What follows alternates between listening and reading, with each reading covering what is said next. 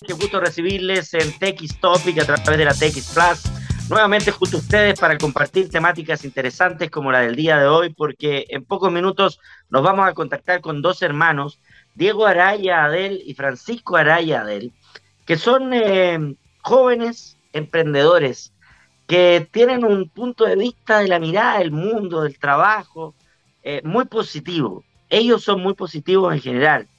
Son deportistas, padres de familia, eh, uno de ellos mago, son inversionistas, son empresarios, tienen una historia de vida muy particular, tienen un momento, un momento en su vida eh, que los lleva a, decir, vamos, hay que ponerle. Y lo logran. Eh, van de la mano de la filosofía Disney. ¿De qué se trata eso? están detrás de una tremenda empresa como CNP, Vamos a conversar cosas muy interesantes hoy día con Diego Araya Del y Francisco Araya Del en poquitos minutos más. Me gusta cuando jóvenes emprendedores eh, tienen ganas no solo de emprender para obtener frutos propios, sino de entregar lo que ellos han aprendido, de, de compartir información, de incentivar a que todos nosotros también nos atrevamos. ¿Y por qué nos tenemos que atrever? Ellos nos van a contar a ser menos negativos y más positivos. ¿Cómo hacerlo? Ellos nos van a contar. Así que imperdible la conversación del día de hoy en un ratito más con Diego Araya Adel y Francisco Araya Adel, estos hermanos emprendedores. Muy bien, nos vamos a ir a la música. Está Marco hoy día en los controles con una canción que él va a elegir a su gusto, porque aquí en eh, Plus somos científicamente rockeros. Y a la vuelta Vamos a conversar con dos hermanos extraordinarios que tienen una visión y un punto de vista de la vida maravilloso y que han construido, que han, que han hecho emprendimiento em, y que tienen una linda historia para contarnos. Diego Araya Adel y Francisco Araya Adel, los hermanos Araya, a la vuelta de la buena música, porque en TX Plus somos científicamente rockeros. Vuelta aquí en TX Topic para tener una grata conversación con dos hermanos que representan el sentido de ver las cosas con optimismo, que representan a la juventud de hoy que quiere que las cosas salgan bien. Y también tienen una historia detrás para llegar a todo esto. Estamos con Diego Araya Adel y Francisco Araya Adel, los hermanos Araya Adel. ¿Cómo están, muchachos? Muy bien, Peraza, muy bien. Muchas gracias Qué bueno tenerlos acá. Qué bueno tenerlos porque ustedes eh, representan muchas cosas de las que hablamos en el programa. Y nos escucha mucha gente que quiere emprender y que muchas veces pasa por procesos. Y hay que entender que el emprendimiento eh, o el llegar a poder realizar charlas como hacen ustedes, viene de un camino, viene de un algo, viene de vivencias, viene de, algo que les pasa. Entonces, partamos por conocerlos a ustedes. Eh, ustedes se conocen obviamente desde chiquititos porque son hermanos, pero eh, cuéntenme, Francisco, tu historia eh, profesional, eh, ¿cuál ha sido? Cuéntanos un poquito. Bueno, yo soy ingeniero comercial y salí con una formación, siempre quise hacer negocio en la vida. Un papá emprendedor, siempre un poco, y siempre él de su olor decía que ganas de haber sido ingeniero comercial, porque yo como ingeniero civil me falta mucho para saber de negocios. Sé mucho técnicamente lo que hago, pero me falta esa apertura mental. Y eso me quedó dando vuelta y me lo dijo desde chico. Y que sabéis que yo, yo voy a ser ingeniero comercial porque me gustan los negocios. Y siempre me dediqué a los negocios desde chico. Vendí relojes, lavé autos, vendí panes, tuve negocio de cocina. Puse música en algunas fiestas, fui mozo. O sea, tuve, siempre, me, siempre fui como emprendedor. Pero a pesar de que siempre fui emprendedor, eh, siempre tenías esa, esa, fijación que te imponen, en el fondo, la, eh, la, familia, la educación tradicional, de ser empleado, ser el gerente del mundo, llegar a ser gerente general y todo el tema. Entonces, como tal, partí así. Partí un tiempo en Manantial, que es una empresa de, agua purificada, ligada al grupo CSU, y después pasé a, en Andina. Saliste de la universidad y tu primer trabajo eh, con sueldo fue ahí en Aguas Manantial. Exactamente. Ahí estuve tres años, Estuve en el, área marketing y después pasé a armar todo, todo lo que significa el concepto de tener las máquinas de agua en las casas. Que en ese minuto, estoy hablando años 2005, 2006, no existía un poco el agua purificada en botellón en las casas. Entonces me tocó armar ese proyecto, eh, que fue muy lindo, muy entretenido, y, y debido a ese trabajo me llamaron de Embotadora Andina para hacerme cargo de, de, nuevas ocasiones de consumo. Como, como, ya que era como un emprendedor dentro de una empresa, necesitaban un emprendedor que hiciera que la Coca-Cola llegara a otros canales de consumo distintos al supermercado, a, al almacén, etc. Y ahí me tocó desarrollar ese proyecto, súper interesante. Buena experiencia, Francisco. ¿Qué edad tienes tú? Yo tengo 42. 42. Diego, Diego Araya, que lo conocen todos como Pope. El Oye, Pope, exactamente. Historia, ¿cómo ha sido? Eh, ¡Ah! Perdón, ¿Verdad perdón. que mago también? Disculpa. Perdónenme, ¿eh? hoy día tomé desayuno a la carta. Ah, eh, muy bien. Oye, muchas El gracias. mago. ¿Verdad? Exactamente. Cuando tú te defines en tu Instagram es mago, deportista, inversionista, fans desde la filosofía Disney, padre de familia. Así que tienes que hacer. No, por supuesto, emprendedor. No tienes que hacer otra magia. de todas maneras, no hay problema. Ya, ¿cuál es tu historia? Vamos, vamos a ver. Eh, sí, toda mi vida eh, he hecho cosas distintas. De hecho, cuando, cuando tenía 10 años, empecé mi carrera tenística me dediqué al tenis después, me salí del colegio, eh, viajé por distintos países, eh, me tocó jugar incluso con Andy Murray, muy amigo ¿Pero también estuviste en el escalafón? ¿Tuviste en no, no, jugué, llegué a jugar solamente el, el, el circuito junior. Ya. Eh, pero dedicado 100%, abandoné todo lo que, lo que es el camino tradicional con el objetivo de, de, de, de cumplir ese sueño y lamentablemente no se dio por X circunstancias, los resultados no se están dando el último año y ahí decidí eh, eh, volver a los estudios, que tres semanas para el PSU, yo no, había, no, no, tenía intención de darla, pero mi, mi mamá me, me, dijo, ¿sabes qué? Inscribirte igual. Resulta que me preparé con lo que pude en esas tres semanas, y como era la primera PSU, no pedían tanto puntaje en, en, en todas las pruebas, daban mucha, mucho puntaje para la educación media, el NEM, digamos, y tuve la suerte de poder también estudiar ingeniería comercial entré a la universidad, a la Diego Portales, estaba estudiando ahí, y yo sentía que algo me faltaba, como que yo siempre hice algo distinto y en la universidad era, era uno más. Y ahí me empecé a meter en el tema de la magia. Ahí una, un primo apareció con un truco un día, y dije, esto no puede ser, yo tengo que aprenderlo. Fue justo hasta un 18, y llevé esos truquitos a las fiestas del 18. Y era el mago del grupo, sin ser mago. Me gustó eso de ser el mago.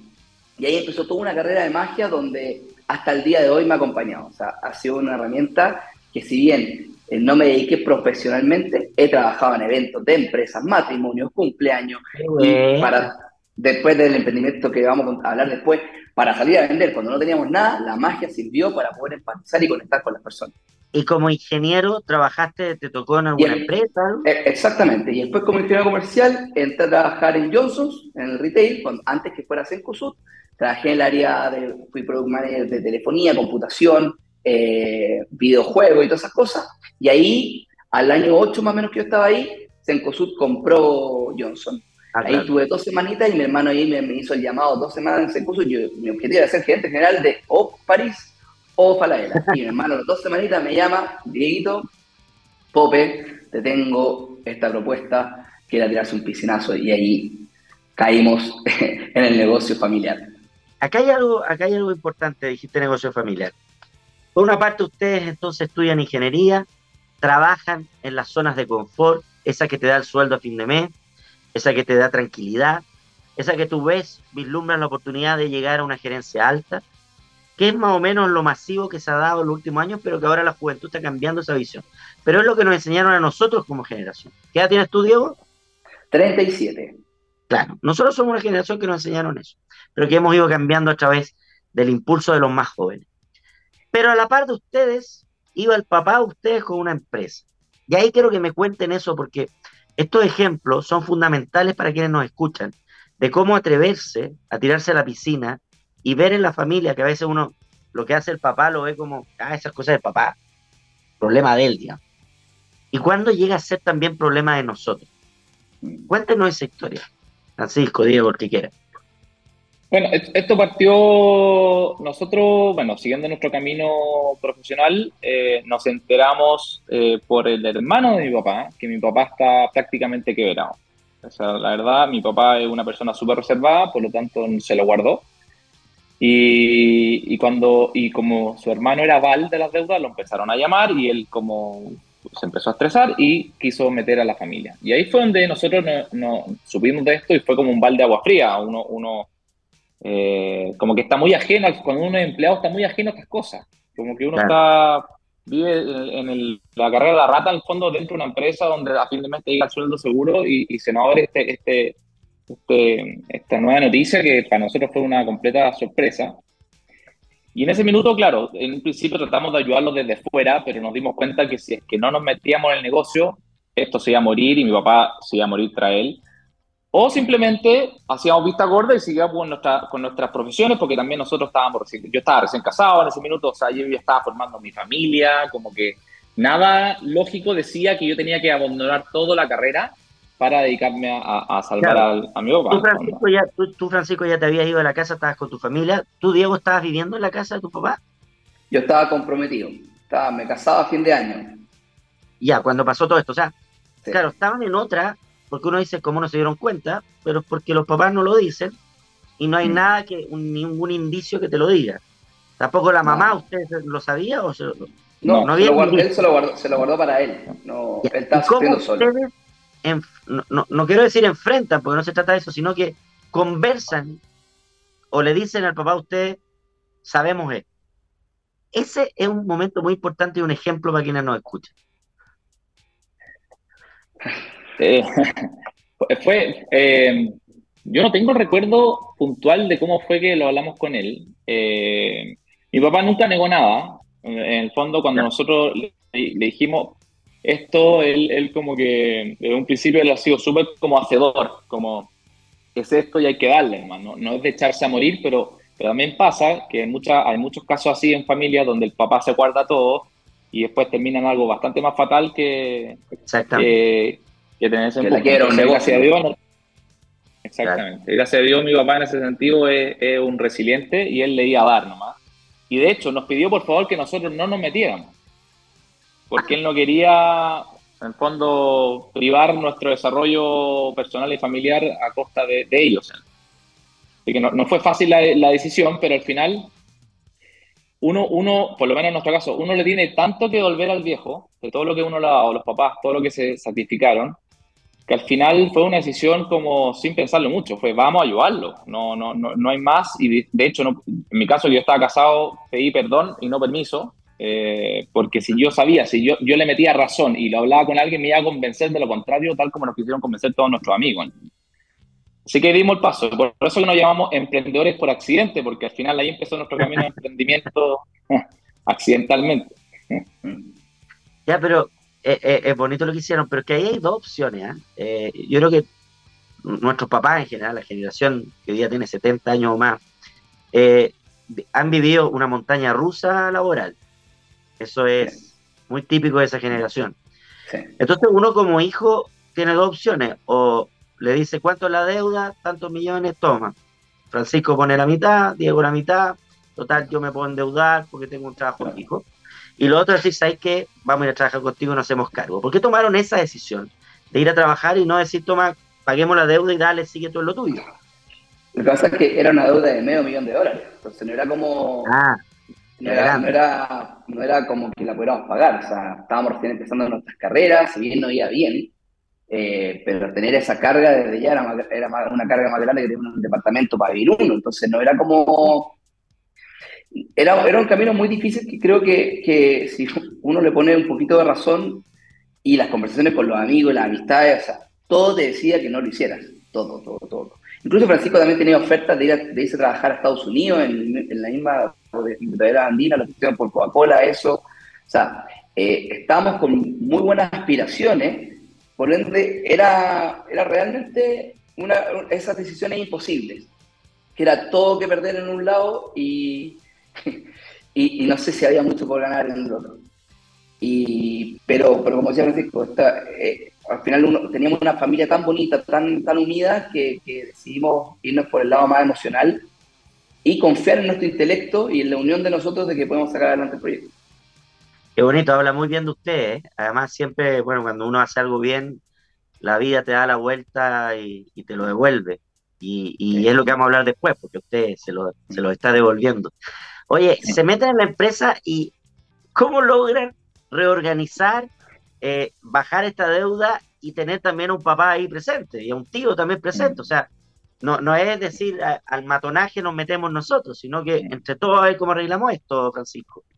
Sí, al principio partí yo, yo renuncié finalmente a, Andina Coca-Cola y, y, me fui. Y claro, lo primero que me encuentro es con el balance. Caja, 25 mil pesos. ya, partimos, partimos un poco desmotivados, pero bueno, ya sabíamos que era así. Eh, al principio fue nada, yo, dije yo, eh, lo único que te pido, papá, es que empecemos una empresa de cero. Eh, asumamos las deudas como tal, pero si yo me meto a una empresa que está así desordenada, me voy a desordenar también y no vamos a sacar nada. Entonces al final la apuesta fue, mira, le voy a meter un año, dos años a lo más, soy joven, en ese minuto yo tenía 29, 30 años, si no resulta, bueno, seguiré con mi camino, pero nada se pierde con intentarlo. El camino del primer año fue difícil, fue muy difícil. Eh, ya por lo menos se logró arreglar la deuda, ya estaba un poco más ordenado, después de un año se negoció con todos los bancos, ya un poco ya estábamos más tranquilos, ya no estábamos con la persecución bancaria, cuando acá, acá en Chile te persiguen bastante. Pero, en ese sentido. Francisco, ¿lograste en ese año tener un sueldo? Porque tú también te, te habías casado recién, o sea, habían cosas que tu vida también debía mantener. En, ambos casos, nuestros sueldos eh, cayeron a la mitad. Ya. Eh, o sea, estábamos dispuestos a eso porque por el, al final por amor, al final es el propósito, eso que uno habla tanto del propósito. En ese minuto nuestro propósito era salvar a nuestro papá y nada, importa, nada importaba. Nosotros decidimos ir por ello y no nos preguntamos nunca el cómo.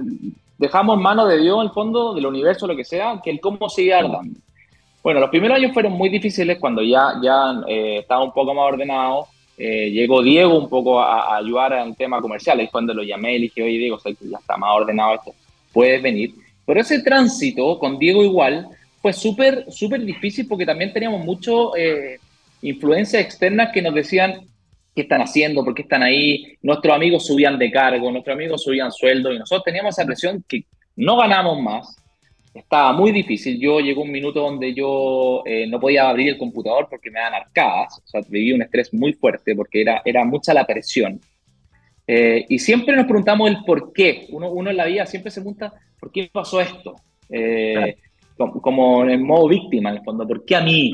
¿Por qué a mí? Y uno se cree que es el, más, que está más en peor situación de todo el mundo. Y la vida nos dio una respuesta. Yo creo que fue el, el primer gran aprendizaje que tuvimos en el emprendimiento que, fue como el, gran eh, punta de fondo cambio de dirección, que, fue la enfermedad de nuestra mamá.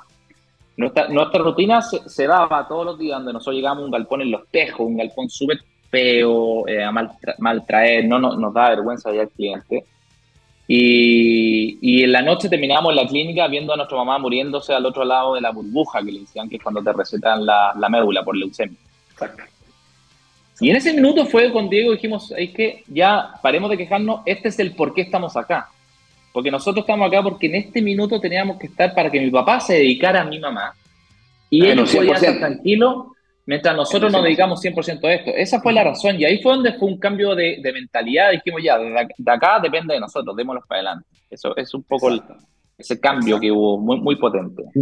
Increíble, la vida como te, te pone momentos y, y ustedes tuvieron la capacidad. Uno, uno dice, ah, estamos con la nube negra, ya no hay nada que hacer, está la nube negra encima de nosotros. Pero no, ustedes dijeron, hay que hacer. Qué importante es el hacer y el no echarse a morir. Exacto. Y dejamos de quejarnos, o sea, tal cual, dejamos de quejarnos y ahí fue como con Francisco y está nuestro hermano también Sebastián, que es nuestro hermano mayor, roles. Francisco, administración, eh, administración y finanzas, mi parte comercial y todo, y todo lo que tiene que ver con la producción y para poder sacar los productos, para poder ayudar la, este espacio. O sea, al final todos llevamos producción, que era lo que veía mi papá, pero, pero teníamos que sacar adelante los productos que íbamos desarrollando porque no teníamos nada, nada. Íbamos a las reuniones sin productos, solamente con la, la carita, la sonrisa, la historia y magia. Y con eso nos ganamos los clientes contando un poco la historia de la mamá, el papá. Al final ellos mismos nos fueron, oye, ¿sabes qué? Eh, desarrollanos esto, danos esto. Y ahí nuestro otro hermano Sebastián nos empezó a ayudar también la parte operativa. Él cumplía con, cuando lo necesitáis, ya perfecto, yo me encargo que todo te llegue en el momento que tiene que llegar. Y ahí empezamos a trabajar en equipo los tres. Y, y empezamos a sacar adelante y empezamos a desarrollar los productos, empezamos como a ver dónde había oportunidades, decidimos meternos en el mundo de la construcción, porque era, una, era, era más fácil poder introducir un producto que le sirviera a más clientes. Porque antes mi papá solamente vendía soluciones eh, industriales, que era un producto para solamente un cliente. No lo podíamos hablar. Hasta ahora no hemos explicado qué, qué, producción es la que hace la empresa, digamos, cómo se llama la empresa. Sí, no hemos hablado. Eh, en su momento, bueno, la empresa se llama CNP, Cliente Nuestro Propósito. Y eh, en su momento solamente vendíamos terminaciones y soluciones industriales, mangueras, tuberías que se extruían en extrusoras de, de, plástico.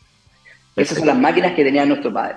Entonces ahí cuando nosotros empezamos a ver, oye, tenemos estas máquinas y tenemos el mercado. ¿Qué, ¿Qué, productos podemos desarrollar con estas máquinas? Y ahí empezamos a ver que se podía hacer, no sé, ventanas de PVC, tuberías de polietileno, tuberías de PVC, los conduits sanitarios, y terminaciones y revestimientos para la construcción. Y empezamos a ver todas esas opciones y todas esas opciones tenían más, más volumen que margen, pero había que tener mucha espalda detrás. En cambio, vimos la oportunidad de las terminaciones y revestimientos para la construcción que sí había más margen, pero menos volumen. Y si, si lo hacíamos de manera constante y, y, empezamos a desarrollar soluciones, podíamos empezar a meternos. Y ahí fue como se, eh, como fuimos metiendo en el mundo de la construcción, empezamos a desarrollar más y más soluciones, insisto, no teníamos nada, nada, nada, no había catálogo, no había ficha, no había producto, y era como, oye, ya, este producto me sirve, mándame la ficha técnica. Yo tenía que salir de la reunión, correr a la oficina, hacer la ficha técnica, mandarle la ficha técnica, después salir a comprar, o sea, salir al factory para ir a buscar plata, para después llevar la materia prima a la fábrica, fabricar el producto, el otro día llevárselo. No, era, era una cuestión de, de, de locos, cómo se fue formando todo esto para poder sacar adelante el negocio. Oye, Francisco, ¿y cuál fue el producto que, ustedes generaron en, e, en esta nueva punto de vista de las máquinas que se transformó en el producto estrella, en el que ustedes dijeron, le pegamos el palo al gato? Mira, son productos súper pequeños, ningún producto nos cambió la situación eh, eh, de facturación completamente. Es una suma de productos. Nosotros lo que más se vendía en esa época son los esquineros de cerámica y los sellos de tina, que era, era lo, que más, lo, que más, lo que más salía en la producción. Pero al final yo te diría que lo que nos generó como un, punto de inflexión en, lo que es la venta es, son dos cosas. Uno, que dijimos, no tenemos por qué ser dueño de todo, ¿verdad? Como, como Uber, que es la empresa de taxi más grande del mundo y no es dueño ni un taxi, ¿sí? Airbnb de hoteles y no tiene ningún hotel. Entonces, ¿por qué teníamos que ser, fabricar todo lo que hacíamos? Y ahí fue donde empezamos a buscar socios estratégicos en Chile que tuvieran fábricas más pequeñas que nosotros y nos hicieran ciertos productos con otras tecnologías que nosotros no manejamos. Entonces, eso también nos ayuda a externalizar. Eso nos ayuda a tener menos gente, a tener, al final a tener, a tener menos actividad y nos permitía al final hacer un intercambio, una transacción. Y lo otro, porque nosotros tuvimos la suerte también que nos, llenamos de mentores en el camino, se nos acercaba gente a, ayudarnos, que son gente ya que vienen de vuelta, empresarios que, en el fondo conocían nuestra historia y, nos decían, nos gustaría ayudar, ayudarlos, y seguían los directores con nosotros, y ellos nos dijeron, viajen al futuro. ¿Cómo eso de viaje al futuro? viajen a ferias, vayan para afuera y vean ah, qué se está haciendo. Y ahí fue donde empezamos a viajar y, en uno de esos viajes encontramos una, representación de Polonia de cornisas de poliestireno. yo te diría que ahí, que ahí recién, que eso fue después, fue el año 2016. eso, fue, eso fue el 2015 cuando fuimos y el 2016 se materializó. Y ahí fue donde se ahí fue donde se nos abrió el área internacional en el fondo empezar a importar, que no lo teníamos como dentro de nuestro chip, porque en ese minuto nosotros emprendiendo, eh, aprendiendo, nosotros decíamos acá hay que vender lo que se, se fabrica nomás. Entonces, todas esas actividades, tanto de fábrica en el sector chileno como eh, salir al, al futuro, eh, fue lo que nos abrió el negocio y, y, y, es hoy la empresa que es gracias a eso. Sí. Oye, Una y desde ese día que llegaron con una caja de 25 mil pesos, Hoy día la, empresa está sólida, hoy día la empresa es una empresa que al año vende más o menos cuánto. Una empresa que hoy día vende 5 o 6 millones de dólares, más o menos, al año. Sí. Ya, o sea, están felices con lo que hacen. Y está, está, con, está con buen indicador de deuda. Exactamente. La decisión, eh, sí, somos un agradecido de la empresa porque, porque esta empresa nos ha dado mucho al final, nos ha dado mucho sobre todo lo que es crecimiento profesional y personal. Sobre todo eso. Con respecto, está tranquilo hoy día. Eh, uh, o sea, mi papá estamos, que estamos, estamos, nosotros estamos tranquilos, o sea, mi papá está muy tranquilo, nosotros no estamos tranquilos porque estamos reemprendiendo nuevamente, entonces estamos como empezando de cero. entonces, tanto tranquilos no estamos. Solo para, ir a completar lo que, eso, para completar lo de Francisco, porque creo que también hay un punto de inflexión también que, que es antes de los mentores. Nosotros leímos un libro que nos, cambió todo, fue el año, el, año, el año 2014, nuestro mismo tío, que nos dijo la historia de nuestro papá, fue el que nos regaló un libro, Padre Rico, Padre Pobre. Lo leímos con Francisco y ahí salían tres cosas en particular. Una, encuentra los mentores que te ayuden, que han hecho lo que ustedes quieren lograr para que los guíen. Encuentra tus mentores. Segundo, tienes que transformarte en dueño de tu negocio, no ser un autoempleado. Es decir, que tu negocio, tú no seas un empleado y que abre el boliche, cierra el boliche, hace todo, sino que tienes que lograr tener procesos y equipos que hagan, que trabajen por ti. Entonces ahí dijimos, Francisco, esta cuestión la tenemos que hacer. Tenemos que proyectarnos a ser dueños de nuestro negocio. Y lo tercero, ser inversionista. Entonces ahí también empezamos, el libro Padre Rico, Padre Pobre habla mucho sobre las inversiones en bienes raíces. También, sin pedirle permiso a la señora, sino que, perdón, vendimos nuestros departamentos para juntar capital con Francisco, que era lo, que lo único que teníamos, y esa, ese capital empezamos a meter en el mundo de la inversión inmobiliaria y hoy día tenemos decenas de departamentos. Eh, aquí en Chile también tenemos inversiones en Estados Unidos, partiendo todo por, desde ahí. O sea, como un libro, una nueva mentalidad, te pone el qué y uno empieza a actuar sin saber mucho cómo va a resultar la cosa, pero se van dando las situaciones porque vas conversando con personas que la han hecho, que tienen nuevas técnicas, que tienen el contacto, que y empieza a aparecer las personas. Entonces, padre rico, padre pobre. Padre pobre, de Robert, de Robert Kiyosaki. Buena, recomendación. Oye, y, y para meternos a lo que hacen ya como Brian Partners, eh, eh, el grupo el grupo Ser Latam, lo que están haciendo hoy día con las charlas, solo para finalizar el tema de CNP. Hoy día ustedes dos siguen trabajando en CNP, está el papá solo, ¿cómo, cómo va la empresa? ¿En qué están ustedes ahí con la empresa? Diego, Diego ya se retiró, Diego hoy, día está director comercial está, está, está, o sea, está en el camino del retiro, pero está prácticamente retirado. Estamos en ese tránsito. Yo, yo sigo de gerente general, pero tengo armado un equipo donde no voy todos los días. Entonces yo estoy dedicándome a CNP dos veces a la semana.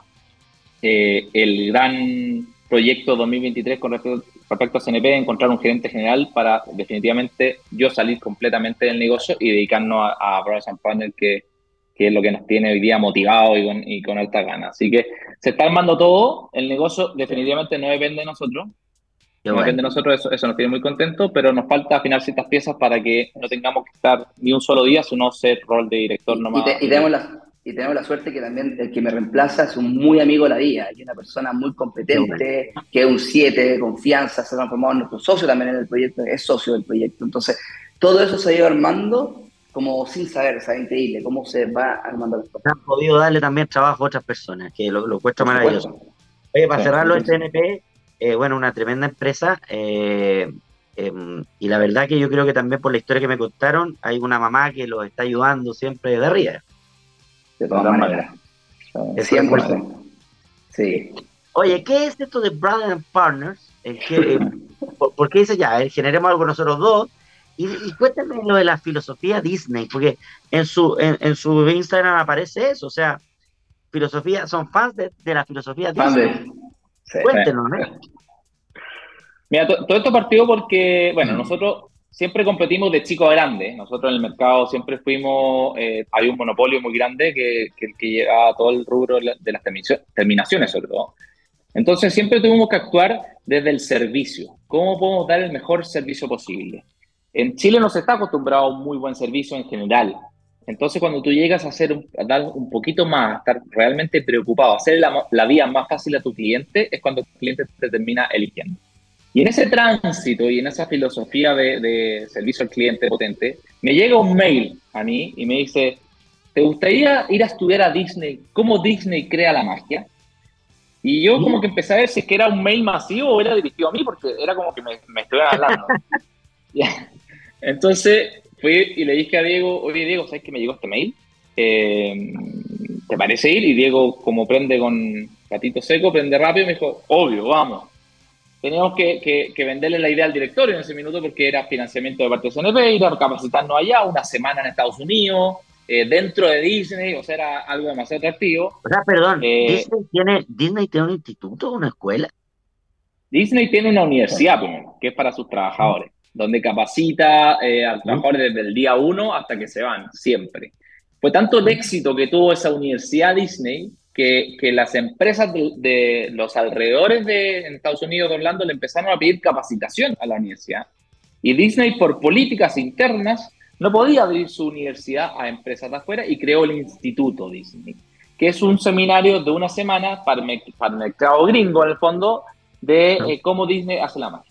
Nuestros socios hoy día, que, que, es el curso que nosotros fuimos a hacer, fueron a estudiar al instituto y se dieron cuenta que el Instituto Disney no era para el mercado latino, porque estaba muy enfocado al mercado gringo, que somos, somos muy distintos al final. El mercado latino es muy distinto al mercado gringo. Entonces, grupos, grupos en la TAM, que en este minuto son los, que, los, que, los que imparten el curso hoy día, hicieron ese curso al mercado latino. Y ese fue el que fuimos a estudiar. Ese ah. fue el que fuimos. Porque se asociaron con Douglas. Eh, eso, es lo importante. Doug Lip es parte de la cama antigua de Disney, formador de la Universidad Disney en Tokio, escritor del libro bestseller de Disney, Disney You, o sea, y es uno de los 10 mejores speakers del mundo en experiencia cliente. Él es, también es parte y profesor de la experiencia. ¿Y él de qué país Él es de Estados Unidos. Sí. Ya, de Estados Unidos. Cuando, cuando supimos... La, la, charla que ustedes le hicieron era en español? Sí, cuando, exactamente. Este, este seminario era, era una semana 100% en español para el mercado latino especial. Y cuando Pero nosotros, hablar en inglés con traductor, simultáneo. Sí, él, era la única parte en inglés, claro. Que él, hace una conferencia de cuatro horas un día que es con traductor simultáneo, así que no hay ningún problema. Pero antes de partir, lo interesante fue, y ahí está también el tema de la convicción que hay que tener. Eh, vimos todo este background de la empresa argentina asociada con Duglip, eh, estuvimos investigando qué era la empresa argentina. Era una empresa que se dedica a charla alrededor de Latinoamérica de negocios, tenía experiencia en Disney, estaba formando uno en la NASA en ese minuto, eh, tiene libros para, el, para, el, para la pyme, ADN Pyme, que es un libro muy bueno que tienen ellos. Y le dije a Diego, Diego, no tan solo vamos a ir al seminario, nos vamos a ir a asociar con él. Me dijo, vamos a ir asociando. Decidimos. Para, para traernos esa representación y llevar chilenos a estudiar a Estados Unidos. Y cuando tuvimos la reunión con el, llamamos al director comercial de Grupo SET, que es un uruguayo, y le dijimos, eh, ¿sabes que estamos confirmando nuestra asistencia al seminario, pero no tan solo vamos a ir a estudiar, sino que nos vamos a ir a asociar con Y él me dijo, me miró, o sea, como que me dijo, bueno, eh, ahí vemos, como que se quedó, como que se quedó medio helado del, del, bueno, y así fue. Vivimos el seminario, que ahí Diego lo puede explicar en mayor detalle. Vivimos el seminario. Al tercer día del seminario eh, terminamos comiendo con grupos en data y nos asociamos y hoy día somos socios de esa empresa y llevamos empresarios hasta ahora a Estados Unidos el modelo Disney y el modelo de la NASA también eh, bajo otro concepto. Eso, Diego, eh, porque es difícil de imaginar. Bueno, los tres hemos tenido la oportunidad de estar en Disney como turistas. Sí. ¿Sí? Sí, ya. sí. Entonces, obviamente siempre uno cuando está ahí y, bueno, especialmente nosotros que somos más, más, a mí me gusta lo creativo, entonces me imagino cómo lo harán, qué habrá acá adentro, quiénes estarán acá abajo. es finalmente ese, ese mundo que no vemos los turistas, es lo que a ustedes les explican. Exactamente. O sea, al final Disney dice, no es la magia lo que hace que funcionemos, sino que cómo funcionamos es lo que genera la magia. Y todo el secreto está en el backstage. Todo el secreto está en el backstage. El onstage uno vive la magia como espectador, como, como turista, pero todo, todo es parte del proceso, estándar de calidad y todo hasta atrás. Entonces, porque Walt Disney era muy aficionado al teatro. Entonces, cuando él iba al teatro y decía, oye, esta obra es maravillosa, pero atrás está lleno de problemas, está lleno de dificultades, está lleno de procesos que hacen que funcione. ¿Cómo lo hacemos para que nuestra empresa funcione como si fuera una obra de teatro? Entonces ahí está la gracia. Uno va a aprender allá y va como modo observador, sacarse el modo turista, a ver efectivamente cómo son los procesos, cómo trabaja la gente, cómo capacita a la gente, cómo una persona que está en esta tienda hace exactamente lo mismo que esta otra que está en el local de dos kilómetros más allá. O sea, eso es lo que uno va a entender y va a aprender y te vas dando cuenta que toda esa magia que crea Disney, tú la puedes crear perfectamente en tu negocio, independiente del tamaño, el rubro, el país que estés. Y esa filosofía Disney es realmente, viene de lo que hizo Walt Disney, algo o, se ha ido modernizando con, los nuevos dueños del mundo Disney? Hay, hay, un propósito muy fuerte. Y de hecho, nosotros, lo que nosotros nos dedicamos hoy día en tema de charla y talleres con empresas es justamente el punto de partida, es el propósito. Y el propósito es tan potente que traspasa a cualquier persona. Y el propósito de Disney es crear momentos de felicidad. Por lo tanto, todos los estándares de calidad, atención al público, todo lo que se hace en el on-stage, como dice Diego, se basa en crear momentos de felicidad. Y eso es en base a procesos. Y lo mejor de esto es que al final todos los procesos de Disney, toda esa magia, lo que hemos tenido la oportunidad de ir, que, uno siente cuando está, es mm. más una cosa actitudinal que de recursos económicos. Por lo tanto, la gracia que tiene esto, que hoy día tú te puedes traer esos conceptos y aplicarlos sin mucha inversión en tu empresa y a nosotros lo principal, nosotros lo, aplicamos en, CNP y nos cambió la empresa a 180 grados. Hoy día somos otros, gracias al modelo Disney. Es muy potente. Pero, hay un concepto que, a ver, explíquemelo, porque eh, ustedes en las charlas tienen una frase que mejoramos la vida de las personas a través del trabajo, que parece bien interesante, ¿ya? Porque no podemos dejar de vista que esto es un trabajo. Y en Disney, evidentemente, claro, siempre uno le llama la atención que toda la gente que trabaja ahí sonríe. Y ante cualquier pregunta sonríen y, pueden haber tenido, se pueden haber despertado con el pie izquierdo, pero sonríen. Porque eso es parte de, la, de lo que ellos les piden. Eh, pero me da la sensación que los trabajos cada vez tienen menos gente atendiendo. O sea, hoy día uno va a un retail eh, y hay cada menos, menos vendedoras. O sea, hoy día uno hasta por internet ahí mismo en el local va. O sea, como la atención, esa que a uno le gusta, y especialmente a las generaciones más antiguas, se está perdiendo. Esa cosa de, oiga, señorita, ¿dónde hay pantalones de hombre, uno no encuentra a la señorita para preguntarle eso.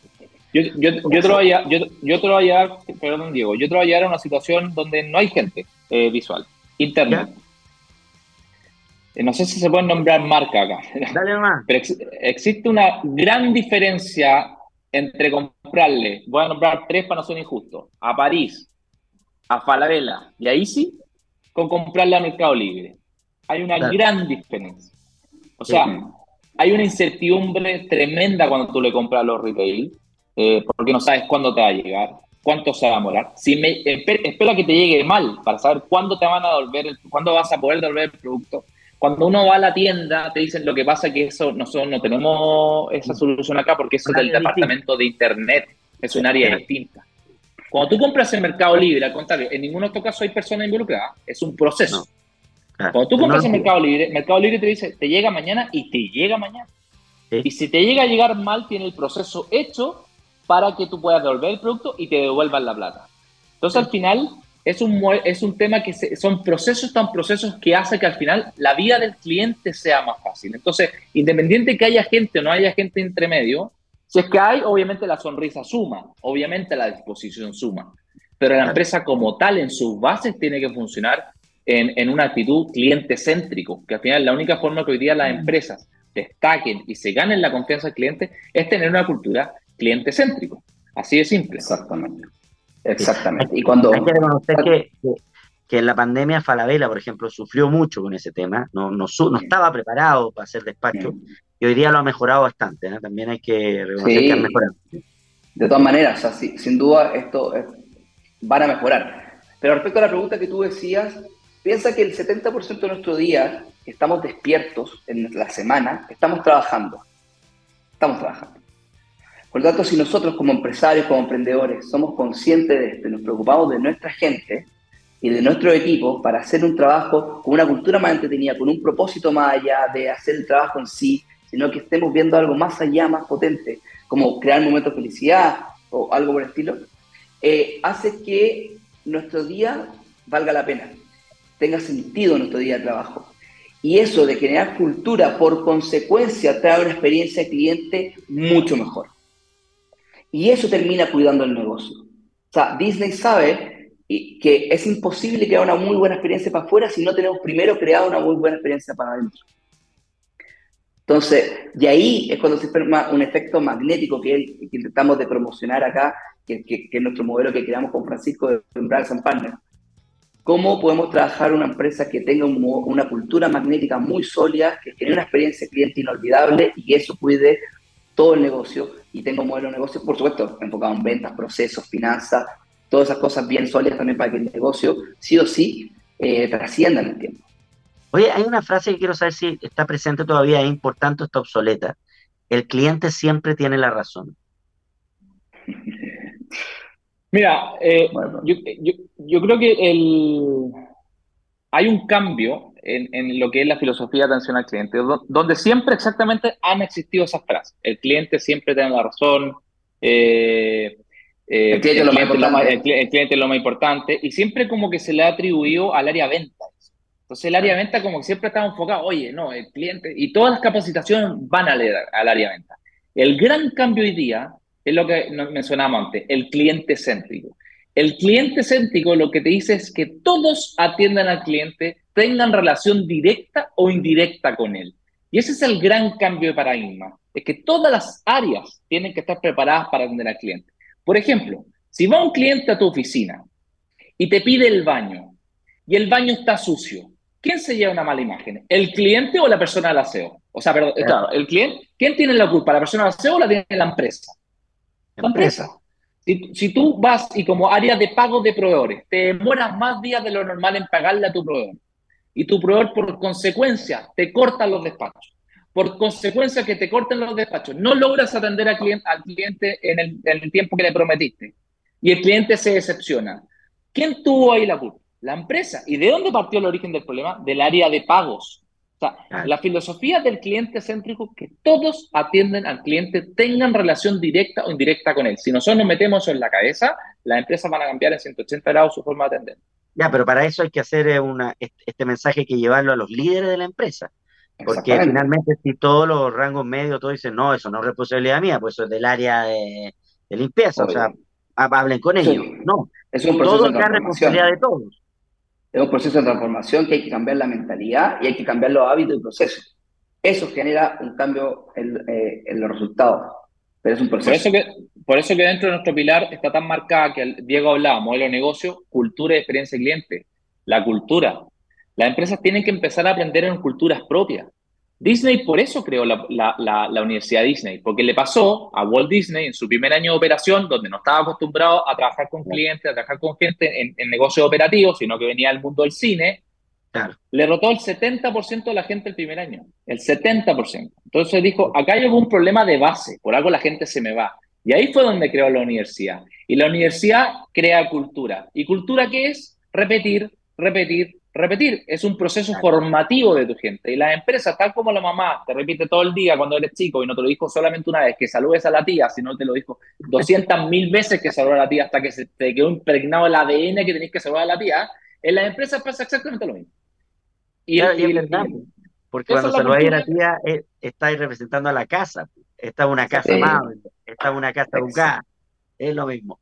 Oye, increíblemente se han pasado 45 minutos muy rápido. Y antes que terminemos yo quiero que eh, digan si una empresa está interesada en ser parte de esta cultura Disney, de viajar, eh, cómo se contactan con ustedes y también eh, dónde los pueden escuchar, porque ustedes tienen charlas extraordinarias, muy, muy entretenidas. Así que cuéntenle a nuestro público.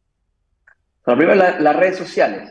Nos pueden seguir en Instagram, por ejemplo, ahí estamos siempre subiendo contenido, arroba Diego Arayadel arroba Francisco Arayadel. Eh, nuestra página web www.brothersandpartners.com ahí les podemos dejar ahí los datos. Y eh, bueno, no sé, ¿dónde más, Francisco? LinkedIn. más que nada, saber, saber que nosotros estamos con, con crear empresas, mejorar la vida de las personas a través del trabajo para que cada día valga la pena. Y ese es el mensaje que estamos yendo nosotros a las empresas con charlas, con talleres, hacemos charlas de innovación, hacemos charlas de propósito, hacemos charlas de cultura, hacemos charlas del modelo magnético al final, que es esta pirámide de cultura, experiencia y modelo de negocio, que creemos que le, le hace mucho falta a las empresas de Chile, sobre todo para mejorar la experiencia para adentro y también hacia afuera. Así que eh, nos contactan por ahí Perfecto. Ojalá también integren los propósitos creativos que son fundamentales, como por ejemplo que ustedes no puede ser que no tengan un Instagram único de lo que hacen. Así que hay que, que fomentar eso, porque realmente son personas, pero la gente busca ahí eh, una, una especie de institución que, seguir. Y lo de la filosofía de Disney es algo que puede, puede vender mucho. Eh, eh, qué gran historia, cómo la enfermedad de la mamá ustedes cambió la, la, la vida y la percepción de ustedes como un papá en, en un momento malo económico los hizo subirse usted a un tren que no pensaban que se iban a subir. Eh, yo creo que todo influye. Eh, y personalmente, para compartir usted al público, hoy yo, por ejemplo, cumplo un año en una casa nueva que estoy viviendo. Justo hoy, eh, porque, la vida porque la vida es así, increíblemente, increíblemente tiene esos fenómenos. Y es una vida que es una casa que tiene mucha luz y muy buenas vibras y que me ha cambiado mucho a mí también en este año cosas que han pasado positivas. Yo creo que todo está ahí. Tenemos que, tenemos que ver lo que, lo que está en nuestro entorno, no bajonearnos y subirnos el ánimo. Yo los felicito, ustedes son extraordinarias personas y lo que hace debería tener mucha más eh, difusión porque se lo merecen. Así que gracias Francisco y gracias Muchas gracias, Muchas gracias. Muchas gracias a ti por la pasaron. Emprendedores por accidente. Emprendedores por accidente. tenemos un podcast. Tenemos un podcast que se llama Emprendedores por accidente en Spotify y en YouTube. Así que ya. ahí estamos contando nuestra, nuestra historia. Vamos a ver si podemos hacer algo en la radio. Son muy entretenidos. Feliz. Voy a hablar Muchas gracias, José Miguel. con el CEO de la radio. chao, Francisco. Chao, Diego. Gracias. Vamos, éxito. Chao, chao. Extraordinaria conversación con eh, Francisco y Diego Araya, los hermanos que emprenden con sentido, con una mirada de la vida muy positiva. Yo creo que por ahí vamos. Si cambiamos nuestra mirada de la vida en general, vamos a tener eh, evidentemente un mejor país, un mejor mundo. Ojalá los políticos también tuvieran una mentalidad así y haríamos de Chile algo mucho mejor. Nos vamos. Gracias, Marco. Hoy día los controles, Andrea Torres en la edición. Esto es TX Topic, aquí en la TX Plus. Nos vemos, que estén muy bien. Chao.